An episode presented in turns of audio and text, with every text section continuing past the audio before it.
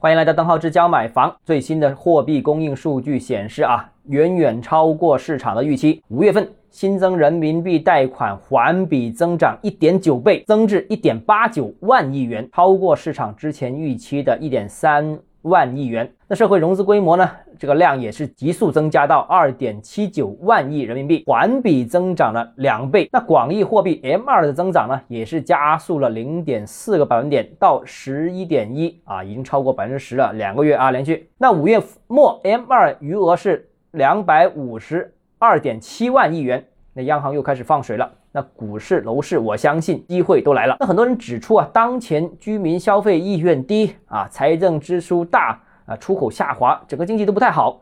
所以现在还有谁敢投资股市？还有谁愿意买房呢？啊，这个是普遍的思维。这些我认为都是枝节问题。现在的关键问题是有没有钱。如果有钱的话，那钱就是水，那会在不知不觉中渗透到任何一个地方。哪怕是你不知道的地方、不觉察的地方，甚至想象不到的领域，所以其实只要有钱，无论流入实体经济，还是甚至只是在空转，这对资产而言，我强调的是资产啊，都是利好。所以今年下半年啊，股市、楼市两市，我相信都应该不会差。而且最近这两周啊，股市最近也似乎已经走出了一轮启动行情。至于楼市，我一早已经说过了，见底已经完成了，那现在呢是逐步企稳。后续我相信悬念也不大，虽然总体看这次楼市走出前几年那种暴涨的行情的可能性并不大，但是复苏的问题我相信也不太大。那至于大城市的房价呢，其实仍然是值得期待的。毕竟啊，呃，一个中长期的趋势啊，大家都看好大城市的房价。